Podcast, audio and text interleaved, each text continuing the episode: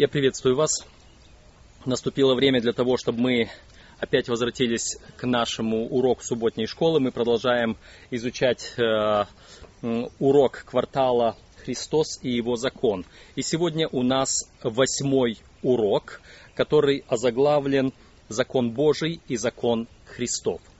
Закон Божий и закон Христов. Итак, памятный стих нам представлен здесь. «Если заповеди мои соблюдете, пребудете в любви моей, как и я соблюл заповеди Отца моего и пребываю в его любви». Иоанна 15 глава, стих 10. Интересный текст. И э, здесь я хотел бы обратить внимание на следующий момент. Э, любовь Иисуса и любовь Отца – это разная любовь или одна и та же? Разная ли любовь у Иисуса и любовь у Отца? Я думаю, что здесь мало кто будет говорить о разности любви.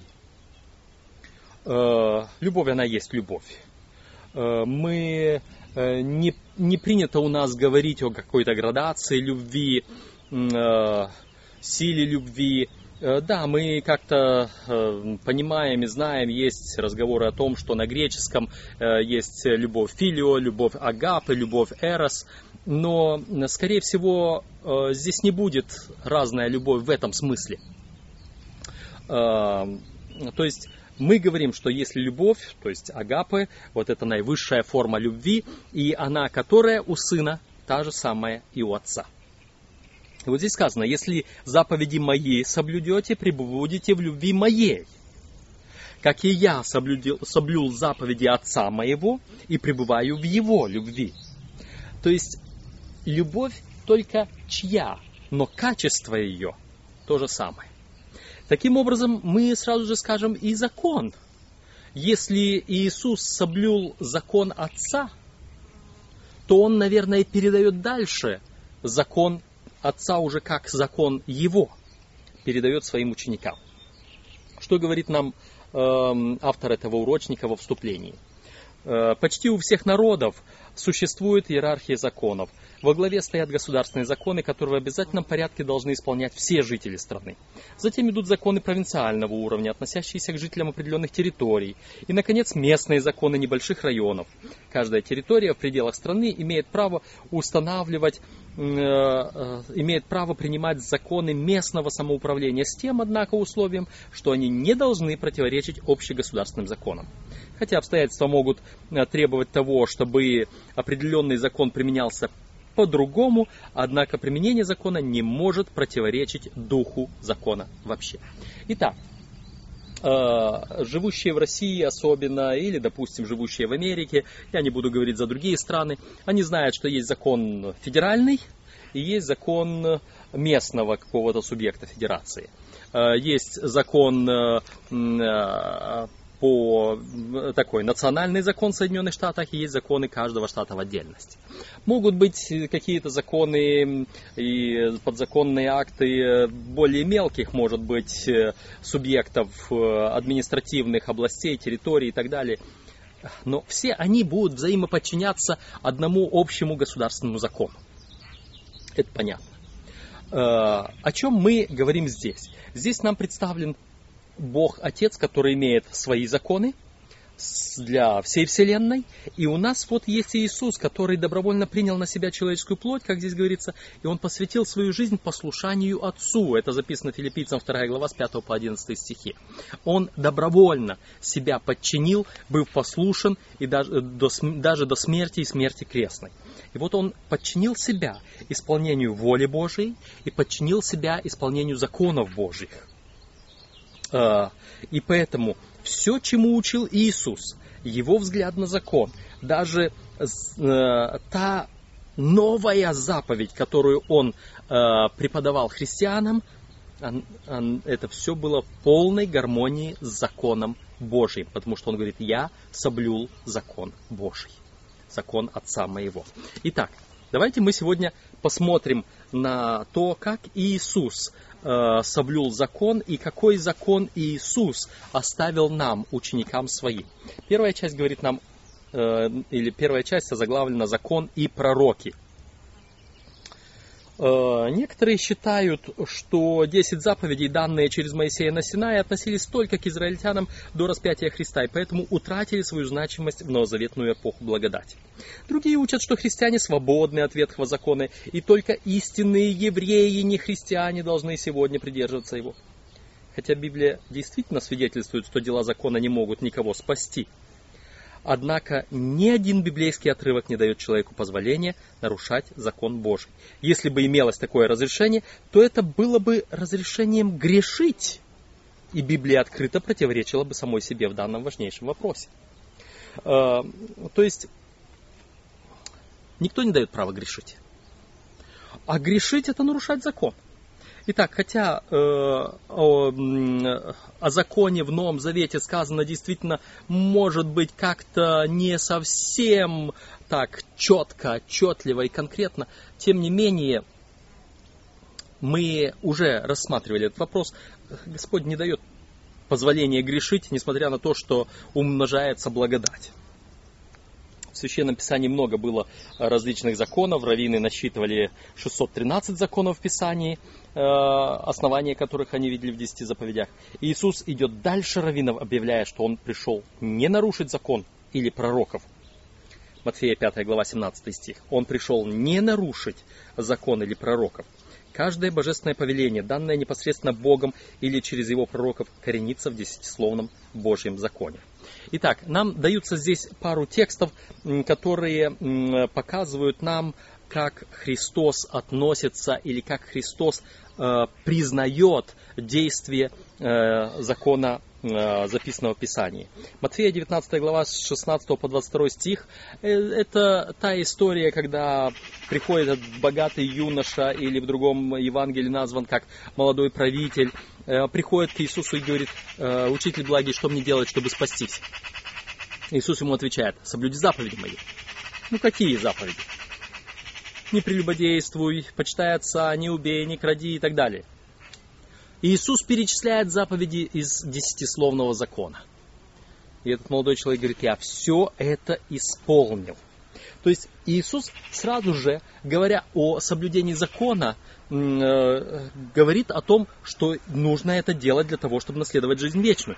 Он сразу сказал, что мне делать, чтобы спастись? Что мне делать, чтобы наследовать жизнь вечную? вечную? Иисус говорит, исполни закон.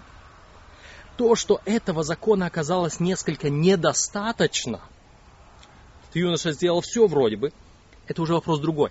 Но условие спасения Иисус сказал, соблюди закон. Эм, Матфея 22 глава 34 по 40 стихи, эм, там задают вопрос в отношении заповеди. Он говорит, какая наибольшая заповедь в законе? И опять-таки мы находим, что наибольшая заповедь, э, и он обращает к, ко второзаконию 6 главе 5, стих, 5 стиху, «Возлюби Бога всем сердцем, всем разумением, всей крепостью, всей, всей душой своей». То есть вот эта вот э, любовь к Богу, и затем э, обращается к Левит 19 главе 18 стиху, э, где говорится о том, что э, что необходимо возлюбить ближнего своего, как самого себя. То есть, э, и потом он говорит, на этих двух заповедях весь закон и пророки основываются. Э, кто-то сегодня пытается сказать, Иисус отменил 10 заповедей и установил свои две заповеди. Но он не устанавливал своего, он только спросил, в другом месте он спрашивает, а в законе что написано? Как читаешь? И ему отвечают, возлюби Бога всем сердцем и возлюби ближнего, как самого себя. Он говорит, правильно говоришь, делай это, и ты исполнишь закон. То есть, э, это из того же самого закона Моисеева. Если бы закон Моисеев был, э, прекратил свое существование так или иначе, то этих две заповеди оттуда не были бы взяты. Если эти две заповеди взяты, и только сказано, что на сих двух заповедях основаны весь закон и пророки, мы можем прямо утверждать, что никакой отмены, никакого перечеркивания не было. Более того, тот закон, который утверждает Иисус Христос, он взят из Писания Ветхого Завета.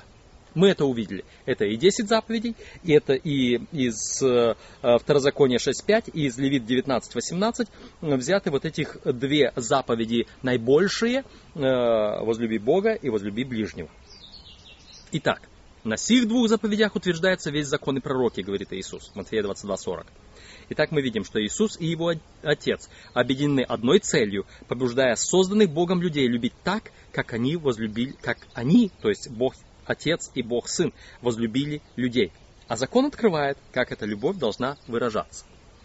Если Писание э, Ветхого Завета представляет закон Отца, закон Божий, то э, Иисус в Писаниях Нового Завета утверждает те же самые заповеди, как необходимые для спасения. Итак, идем дальше. Следующая часть говорит заповеди любви. Иоанна 15 глава 10 стих. В Писании есть ряд примеров верности Иисуса закону Божьему. Например, хотя его слова в Луки 2.49 подразумевают, что уже в юном возрасте он понимал, кем является – тем не менее, когда его земная мать выразила свое огорчение по поводу его трехдневного отсутствия после праздника Пасхи, он смиренно пошел со своими родителями домой и был в повиновении у них. Луки 2.51. То есть Иисус Христос, вы помните эту историю, когда пошли в 12 лет, Иисусу исполнилось, и пошли вся его семья на праздник Пасхи в Иерусалим. И там, в Иерусалиме, они потеряли Иисуса. И когда находят его по пришествии времени, он им говорит, разве вы не знаете, что мне надлежит быть в том, что принадлежит отцу моему?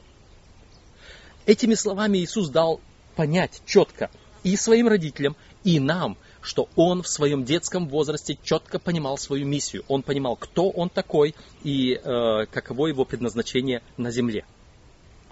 Но тем не менее, как, хотя он это сказал, родители не совсем поняли и Поэтому он повиновался им. Он исполнил пятую заповедь так, как должно. В другой раз Иисус отказался поклониться сатане, когда тот искушал его в пустыне, Луки 4.8. Также есть несколько сообщений о том, как он соблюдал субботу, например, Луки 4, 16 и 31, где сказано, что он по обыкновению э, ходил в субботу э, в синагогу и читал, где сказано, что он по субботам учил учил в дни субботние и так далее. Павел писал, что вся жизнь Иисуса была жизнью послушания воле Божией. Это филиппийцам 2, 5 по 11. Еще раз мы вспоминаем этот, эти тексты. Эм, а в послании к евреям сказано, что он, будучи искушаем, никогда не согрешил. Евреям 4.15. То есть э, Иисус не совершил никакого греха, а грех есть нарушение закона. Значит, он никогда не э, нарушил тот закон, который был дан до сих пор. Закон отца он исполнил. И поэтому он мог сказать, я соблюл заповеди отца моего и пребываю в его любви. Это Иоанна 15.10, это наш памятный стих. Э, далее, нам задается вопрос. Прочитайте Иоанна 13, 34, 35. Что имел в виду Иисус, сказав, что это новая заповедь? Заповедь новую даю вам. Э, многие христиане сразу говорят, вот видите, Иисус дал свои новые заповеди. В чем новизна этой заповеди? Если мы прочитаем, вот смотрите, э, давайте мы откроем э, второе послание Иоанна. Второе послание Иоанна, э, там только одна глава, и мы там прочитаем э, пару стихов. Вообще, Иоанн, э, его послание, его Евангелие, это все о любви. Э, и здесь, вот смотрите, с первого стиха читаю. «Старец, избранной госпоже и детям ее, которых я люблю поистине, и не только я, но и все познавшие истину» и так далее. И вот он говорит, пятый стих. «И ныне прошу тебя, госпожа, не как новую заповедь предписывая тебе, но ту, которую имеем от начала, чтобы мы любили друг друга». Заповедь, которую мы имеем от начала. От какого начала? От самого начала – от самого начала Господь дал заповедь любви, чтобы мы любили друг друга, и поэтому никакой новой заповеди не дает. А какую заповедь Иисус Христос дал, когда Он говорит, новую заповедь даю вам? Смотрите, я прочитаю здесь еще. Шестой стих дальше. Любовь же состоит в том, чтобы мы поступали по заповедям Его. Это та заповедь, которую вы слышали от начала, чтобы поступали по ней. Какая заповедь была известна людям от начала? Та, которая записана в Писании, вон там, вот, когда Иисус Христос говорил, исследуйте Писание, бы вы думаете через них иметь жизнь вечную, а они свидетельствуют об, обо мне. Вот те Писания Ветхого Завета, вот там вот записана вот эта заповедь о любви от самого начала. Ее и цитировал Иисус Христос как основную заповедь, как наибольшую, наивысшую заповедь. Теперь, Иисус Христос говорил, заповедь новую даю вам. И что Он там сказал? Он повторил ту же самую. Да любите друг друга. Как звучит вторая часть этой заповеди? Да любите друг друга, как я возлюбил вас. Так и вы любите друг друга. А как звучала эта заповедь раньше? Любите друг друга, люби ближнего своего, как самого себя. И Иисус Христос устанавливает новый эталон любви – вот в чем его новая новизна, его заповеди. Тогда мы любили друг друга как сами себя, потому что у меня не было другого образца, другого эталона любви, как только любовь к самому себе. В Священном Писании сказано, потому что никто не может, не, не будет, не, не станет ненавидеть свое тело, самого себя. Мы любим себя – мы такие, мы заботимся, нам, мы чувствуем различные неприятные ситуации, боль, э, страдания и так далее. И мы любим себя. И вот он, э, потому Бог сказал, эталон для вас. Вот как ты себя любишь, вот так люби, люби и другого. Не надо больше, но и не надо меньше. Не обожествляй другого, не ставь другого выше себя, но не ставь другого, но не ставь другого ниже себя. Мы, вы все люди равны перед Богом. Это была заповедь. Эталоном любви был я. Но теперь, когда любовь явилась, любовь Божия явилась в, во плоти Иисуса Христа, и когда Иисус продемонстрировал любовь Бога на деле, когда Он умер за нас, теперь Он мог сказать, возлюбите друг друга так, как я возлюбил вас. Никакой другой новизны, кроме установка нового эталона любви. Итак, мы видим, заповеди Иисуса Христа – это те же самые заповеди Отца, но только немножечко возвеличенные и прославленные, потому что сейчас есть новый эталон любви. Итак, что мы здесь читаем? Иисус понимал, что между соблюдением заповедей и любовью существует тесная связь. Хотя мы не привыкли говорить о правилах любви, однако можно сказать, что 10 заповедей на самом деле являются такими правилами. Они показывают волю Бога относительно того, как мы должны выражать свою любовь к Нему и к окружающим людям. Бог есть любовь, 1 Иоанна 4,16. Поэтому давая ученикам свою заповедь, Иоанна 13, 34, 35, где он сказал, заповедь новую даю вам, Иисус просто расширяет закон любви, исходящий от Отца, Иоанна 3,16.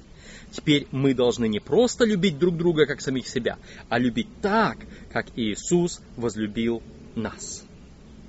Или Уайт в книге «Деяния апостолов» здесь дает некоторую такую поправочку, что в тот момент ученикам были непонятны эти слова, но став очевидцами страданий Христа, его распятия, воскресения, вознесения на небо, после, после сошествия на них Святого Духа в день Пятидесятницы, они получили более ясное представление о любви Божией и о любви друг к другу. Иоанна 3, 1 Иоанна 3,16, где говорится, что Он положил душу свою за нас, за людей. Э, вот мы понимаем сейчас, какая любовь должна быть и у нас. Мы должны быть готовы ради спасения ближнего на все, чтобы спасти ближнего полностью. Если я принял любовь Иисуса Христа, я уже имею жизнь вечную во мне пребываемую, пребывающую. Я уже, э, имею, э, я уже имею Царство Божие внутри себя если я люблю Иисуса. И теперь дальше я должен заботиться о том, чтобы мой ближний тоже получил жизнь вечную, тоже получил Царство Небесное, э, жизнь, Царство Божие внутри себя, и поэтому я должен проявить к нему любовь максимальную, пожертвовать всем, чем возможно, ради того, ради вот того, чтобы спасти ближнего моего. И каким образом это получается? Следующая часть говорится, называется «Для всех я сделал совсем». 1 Коринфянам 9 глава с 19 по 23 стихи апостол Павел говорит о том, он э, говорит о своей о том, что он обязан э, спасать людей, что он готов на все ради спасения других людей, и при этом он делает определенный акцент именно на законе. Он говорит, я для подзаконных, я сам как подзаконный, А потом, а для чуждых закона я был как чуждый закона, не будучи чужд закона. Заметьте, с подзаконными, да, он подзаконный. То есть апостол Павел, трудясь для иудеев, он был под законом. Так же самое, как иудеи. Только в это же самое время он эм, проповедовал им благую весть Евангелия Царствия Иисуса Христа. И будучи при этом подзаконным. Когда он проповедовал чуждым закона, язычникам то есть, он как бы, он говорит, я был как чуждый закона, и тут же говорит, но на самом деле не будучи чужд закона. То есть в определенных отношениях, для того, чтобы, он говорит, для, чтобы спасти всех, я сделал совсем. То есть он для каждого шел навстречу, но до тех пор, пока это не является нарушением закона Божьего. Он был в рамках этого закона. Это примерно так же, как мы во вступлении говорили об этих э, э, уже региональных законах, э, есть государственный закон, который очерчивает все основное, а региональные законы, они дают какие-то поправки в одну, в другую сторону, но в рамках основного закона Божьего основного закона страны. И вот сейчас апостол Павел говорит, в рамках основного закона Божьего я с чуждыми закона мог себя вести, как если бы я был бы чуждый закона, но при этом я оставался подзаконным Богу. Давайте мы прочитаем эти стихи э, еще раз, чтобы это было четко увидено и услышано, как апостол Павел это говорит. 1 Коринфянам, 9 глава, э, с 19 стиха первое послание апостола Павла к Коринфянам, потому что это важный момент, и он тоже свидетельствует эм, о том, что э, закон Божий действует сегодня у нас. 1 Коринфянам 9 глава с 19 стиха. «Ибо, будучи свободен от всех, я всем поработил себя, дабы больше приобрести». То есть это добровольное служение апостола Павла, он понимает, что он должен приобрести людей для спасения, и вот он себя порабощает им добровольно. Точно так же, как Иисус Христос добровольно принял на себя образ раба, э, чтобы спасти нас. И теперь он говорит, 20 стих, «Для иудеев я был как иудей, чтобы приобрести иудеев». И повторяет, «Для подзаконных я был как подзаконный, чтобы приобрести подзаконных». Иудеи закон соблюдали, естественно. Значит, апостол Павел, трудясь э, над ними, соблюдал закон. Подзаконные закон соблюдали. Естественно, это уже само о себе говорит. Значит, и апостол Павел, трудясь для них, соблюдал этот закон, чтобы приобрести их. Затем, 21 стих. Для чуждых закона я был как чуждый закона, не будучи чужд закона перед Богом, но подзаконен Христу, чтобы приобрести чуждых закона. То есть для чуждых закона он был как бы чуждый закона, чтобы их приобрести, но вот этот говорит, как бы чуждый закона, но при этом он четко для нас с вами говорит, не пытайтесь э, сами отказываться от закона, потому что нельзя. Мы подзаконны Иисусу Христу. Мы подзаконны Богу. На самом деле мы не можем быть чуждыми закону. Просто иногда, как я себе это представляю, я начинаю благовествовать э, какому-либо человеку, который не знает еще о субботе. Я начинаю говорить об Иисусе Христе. И этот человек, я с ним э, встречаюсь в субботний день, и этот человек э, при этом говорит, ну хорошо, э, сейчас мы пообщаемся, а после этого мне нужно зайти в магазин, купить хлебушка или купить еще там что-нибудь. Я не стану ему в этот момент говорить, о нет, стой, стой, стой, стой, сегодня суббота, ты этого не, не делай. Он еще чужд закона, он еще этого не знает. Поэтому я просто спокойно скажу, хорошо, я тебя подожду вот здесь, зайди, сейчас я постою. То есть, вот пример. Я не могу этого человека, чуждого закона, сейчас сразу же под Божий закон подводить с первого дня, с первого, с первого момента. Но сам я я вроде бы как бы показываю, да, не-не-не, все нормально, все хорошо. Вот, но сам я при этом не нарушаю закон Божий. перед Богом я закон исполняю. Для него, может быть, я покажусь, э, что да, он вот в субботу, где я был, там и он, я субботу не соблюдал, да и он, откуда там он соблюдает. Но мои отношения с Богом остаются чисты. То есть вот это один из таких примеров. Примеров может быть много. Итак, дальше он говорит, для немощных был как немощный, чтобы приобрести немощных, для, для спасения, для всех я сделался всем, чтобы спасти, по крайней мере, некоторых, сие же делают для Евангелия, чтобы быть соучастником его. То есть вот таким образом апостол Павел показывает, подтверждает, что для него закон остается. Для всех я сделался всем. Бог желает, чтобы все люди приняли дар вечной жизни и стали гражданами его царства. И э, здесь просто дается метод, как апостол Павел приводил людей к Богу. В конечном итоге, э, все люди, ставшие частью Божьего Царства, будут подданными Его закона. Следовательно, служащие Богу также должны пребывать в гармонии с Его волей. Павел спешит заявить, хотя он и прибегает к новаторским методам ради достижения людей вестью Евангелия, тем не менее всегда внимателен и к требованиям закона Божьего – его желание видеть людей спасенными не позволит ему нарушать закон Бога, которому он призывает их служить. А, апостол способен адаптироваться к культурным обычаям, но только если они не противоречат главному закону. Его методом управляет стремление быть подзаконным Христу. То есть вот таким образом а, наш урок тоже говорит о том, что закон не отменен, несмотря на вот такие вот новаторские как здесь автор говорит, методы э, апостола Павла в служении людям. Следующая часть говорит, исполняя закон Христов. Галатам 6 глава, стих 2. Э, давайте мы прочитаем э, здесь Галатам 6 глава, первые 5 стихов об исполнении закона, э, чтобы мы могли поразмышлять над, над этим текстом. Итак, Галатам 6 глава и первые 5 стихов включая второй стих.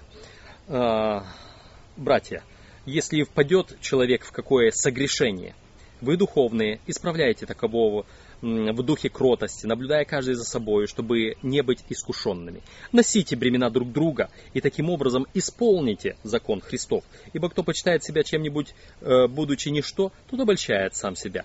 Каждый да испытывает свое дело, и тогда будет иметь похвалу только в себе, а не в другом. Ибо каждый понесет свое бремя наставляемый словом, делись всяким добром с наставляющим.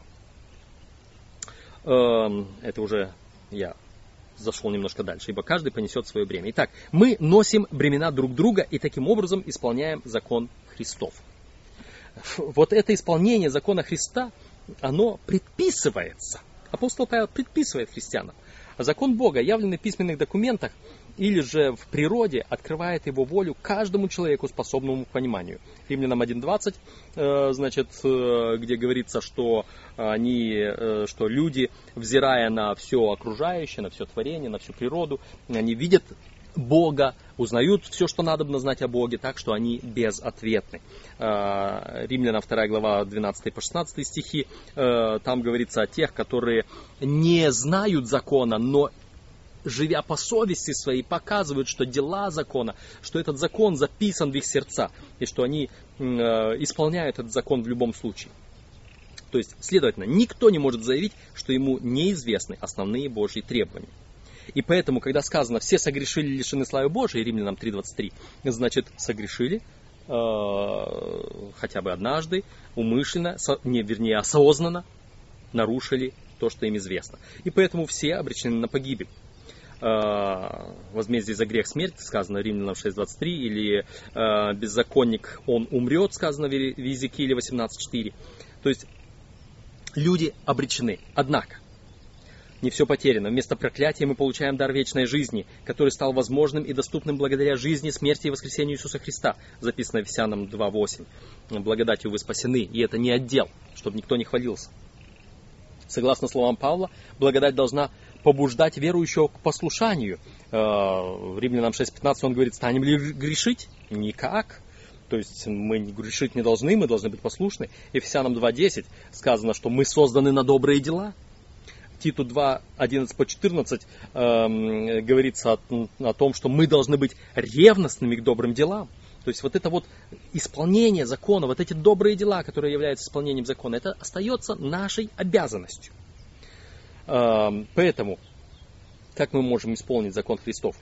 Мы должны не оставаться во грехе, мы должны удаляться греха, мы должны носить бремена друг друга, и мы должны исполнить закон Христов. Каждый подвержен искушениям может уступить греху, может пасть. Носите бремена друг друга. Если рядом со мной человек пал, что я должен с ним делать? Я должен его осуждать? Эта часть очень важно говорит нам о том, а, каково должно быть наше отношение к согрешившему. Потому что действует благодать Христова. Когда умножается грех, умножается и благодать Божья. Поэтому, а, если мы видим кого-либо падающего в искушении, с нашей стороны было бы бессердечно сразу же осуждать оступившегося брата или сестру во Христе. Даже Иисус, который никогда не грешил, он с готовностью помогал людям, погрязшим во грехе. И Эллен Уайт писал об Иисусе. Он никогда не порицал человеческую слабость. Как часто мы пытаемся осуждать грешников.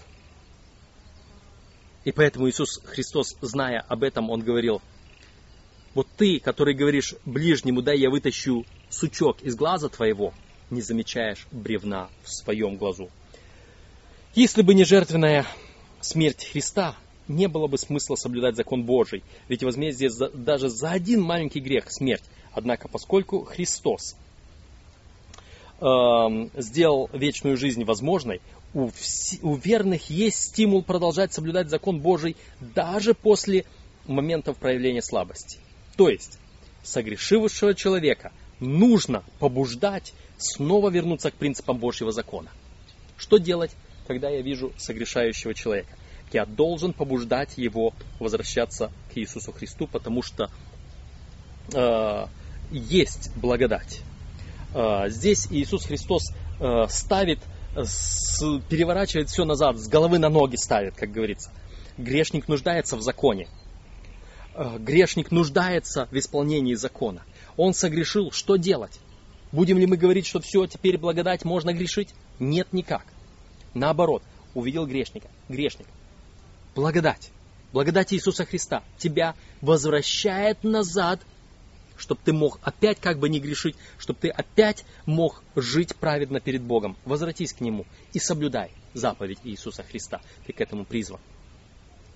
Поэтому люди должны использовать закон Христов как средство, перемещающее кающегося грешника обратно на территорию Божьего закона любви.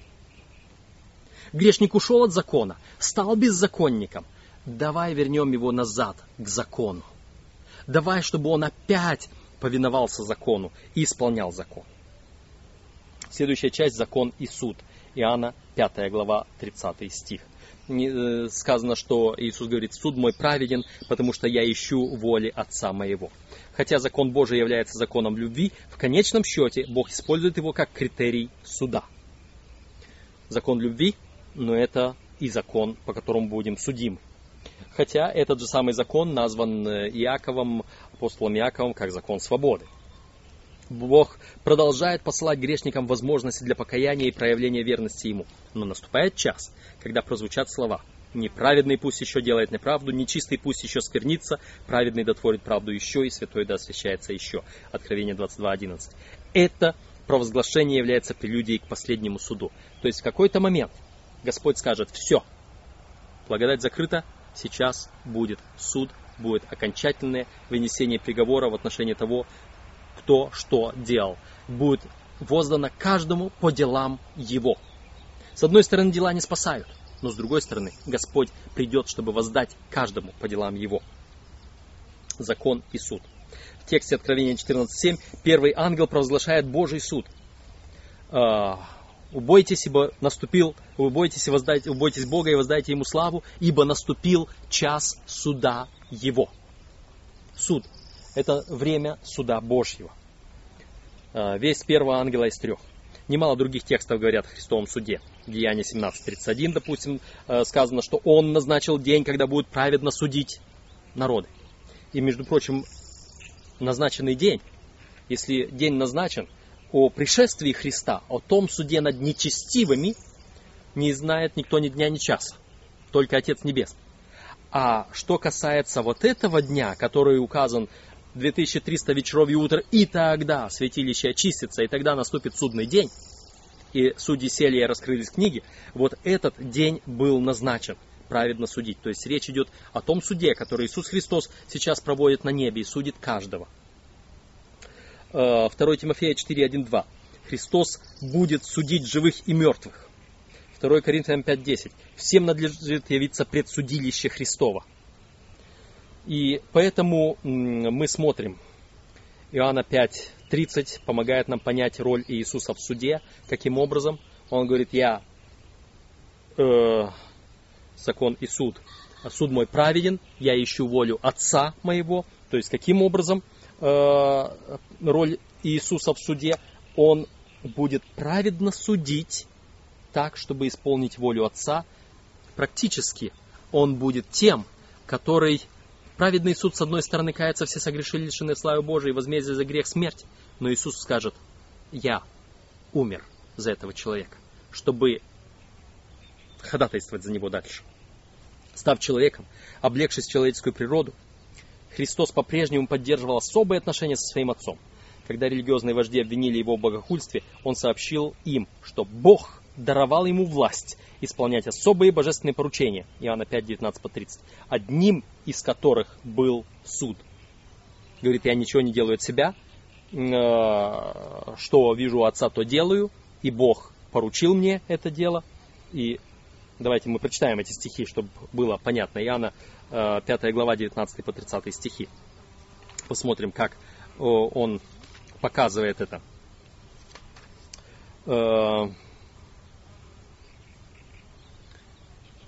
На это Иисус сказал, истинно, истинно говорю вам, сын ничего не может творить сам от себя, если не увидит отца творящего, ибо что творит он, то и сын творит также. Ибо отец любит сына и показывает ему все дела, что творит сам, и покажет ему дела еще больше сих, так что вы удивитесь.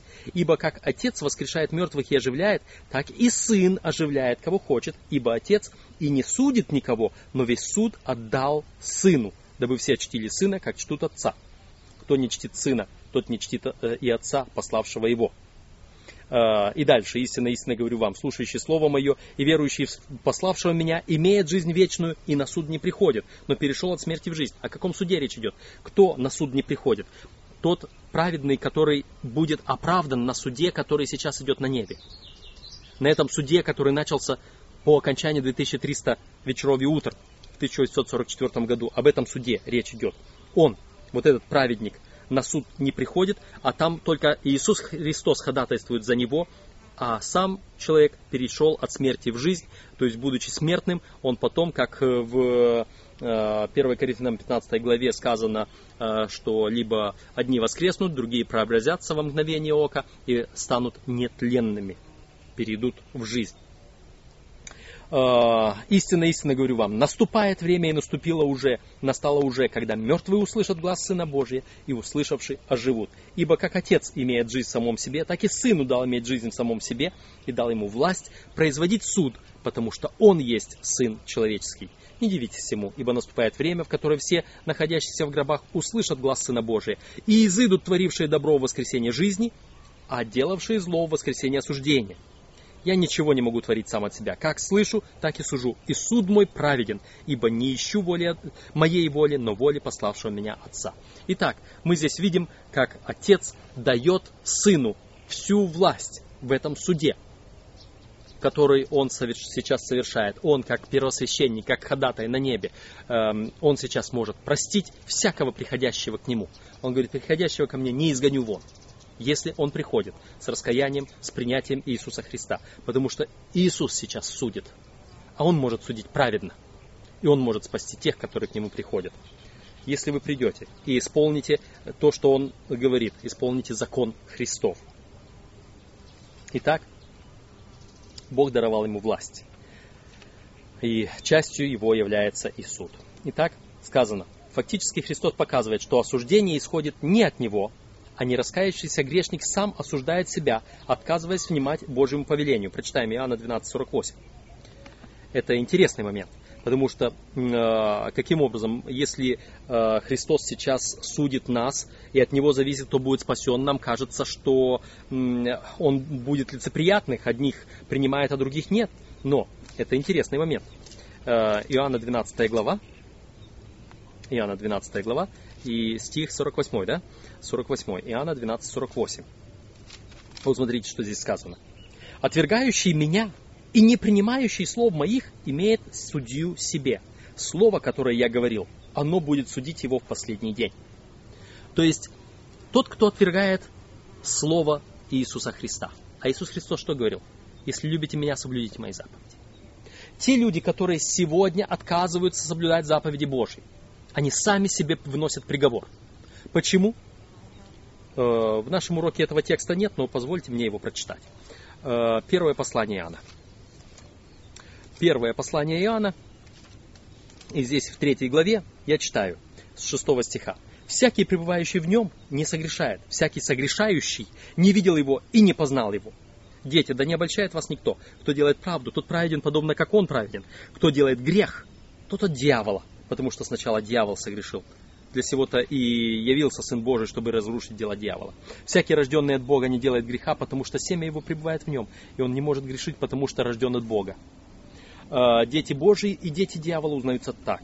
Всякий, не делающий правды, не есть от Бога, равно не любящий брата своего. А кто не делает правду? Сказано, кто, значит, кто делает правду, тот праведен. Кто делает грех, тот от дьявола. А что есть грех? Чуть-чуть выше мы читаем. Э, четвертый стих. «Всякий, делающий грех, делает и беззаконие, и грех есть беззаконие». То есть вот это вот э, тот человек, который отказывается от закона, он грешник, он от сатаны, он от дьявола, он не знает Христа, не познал Христа. И поэтому Христос скажет таким людям, отойдите от меня, я никогда не знал вас, делающие беззаконие. Э, даже если к нему будут приходить и будут говорить, не твоим ли именем мы те и другие дела делали. Смотрите, это Иисус Христос э, говорит эти слова, я думаю, что стоит прочитать их нам. Э, Евангелие от Матфея, 7 глава, и здесь сказано, 21 и 22 стихи. «Не всякий, говорящий мне, Господи, Господи, войдет в Царство Небесное, но исполняющий волю Отца Моего Небесного». И воля, мы уже увидели, это есть закон Божий. Многие скажут мне в тот день, Господи, Господи, нет Твоего ли имени мы пророчествовали, не Твоим ли именем бесов изгоняли, и не Твоим ли именем многие чудеса творили. То есть, как будто бы христиане, со всеми, со всеми даже признаками, кажется, э, Святого Духа на них. Но, он говорит, я тогда объявлю им, я никогда не знал вас, отойдите от меня, делающий беззаконие. То есть вот она суть. Беззаконие. Люди, отрицающие закон. Какими бы христианами они ни были, какие бы они чудеса великие ни делали, казалось бы, именем Христа, Духом Святым, но если они без закона, Иисус их не признает. Потому что Иисус пришел исполнить закон Отца своего. И поэтому всякий грешник осуждает сам себя, отказываясь внимать Божьему повелению. Многие знакомы с содержанием закона Божьего, но не знают, как его соблюдать. Закон не является контрольным списком, который мы используем, чтобы увидеть, насколько близки к Царству. Это критерии, выражающие различные принципы любви. Исполнение закона не означает послушание ему с целью обрести спасение. Оно подразумевает отклик любви спасенного человека на спасающую любовь Божью. И вместе с тем оно побуждает каждого христианина делиться Божьей любовью с теми, кто в этом нуждается. В любом случае, вы видите, закон Христов, он остается. Это тот же самый закон Отца, который был дан в Ветхом Завете. Носите бремена друг, друг друга и таким образом, образом исполните закон Христов. Здесь четко изложен наш долг исполнить закон Христов. И теперь, э, в конце хочу прочитать из э, темы для дальнейшего изучения, из э, статьи Елены Уайт в журнале «Знамение времени» 25 января 1883 года. Здесь говорится так. Мы лишь немного знаем свои сердца и не до конца понимаем свою нужду в милости Божьей. Поэтому как мало, так мало ценим те драгоцен, то драгоценное сострадание, которое проявляет нам Иисус, и которое мы должны проявлять по отношению друг к другу. Как Иисус возлюбил нас, так мы должны любить друг друга, помни. Иисус нас прощает, Иисус сострадает нам, и мы должны это делать по отношению друг к другу. Нам следует помнить, что наши братья, слабые и ошибающиеся смертные люди, подобные нам. Предположим, что брат из-за отсутствия бдительности не смог устоять перед искушением и, вопреки своему обычному поведению, совершил ошибку. Как мы должны на это реагировать? Из Библии мы знаем, что мужи, которых Бог использовал в великой и благой работе, иногда совершали серьезные грехи. Господь не оставлял их без порицания но также не, не отказывался от своих слуг, когда они каялись. Он милостиво прощал их, являя им свое присутствие и трудился через них. Пусть бедные, слабые, смертные люди подумают о том, насколько велика их собственная нужда в Божьем сострадании и терпении, а также в сострадании и терпении их собратьев. Пусть они с осторожностью относятся к осуждению и порицанию окружающих. Это очень важный момент. Проявляйте милость носите бремена друг друга и таким образом исполните закон Христов. Закон Христов. Это тот же закон Божий. На сих двух заповедях говорил Иисус Христос. И Он единственно заповедь новую дал, Он только установил новый эталон любви. Не как самого себя, а как я возлюбил вас. Любите друг друга. Исполняйте закон Божий. Это та заповедь, которую мы имеем от начала. Да благословит вас Господь.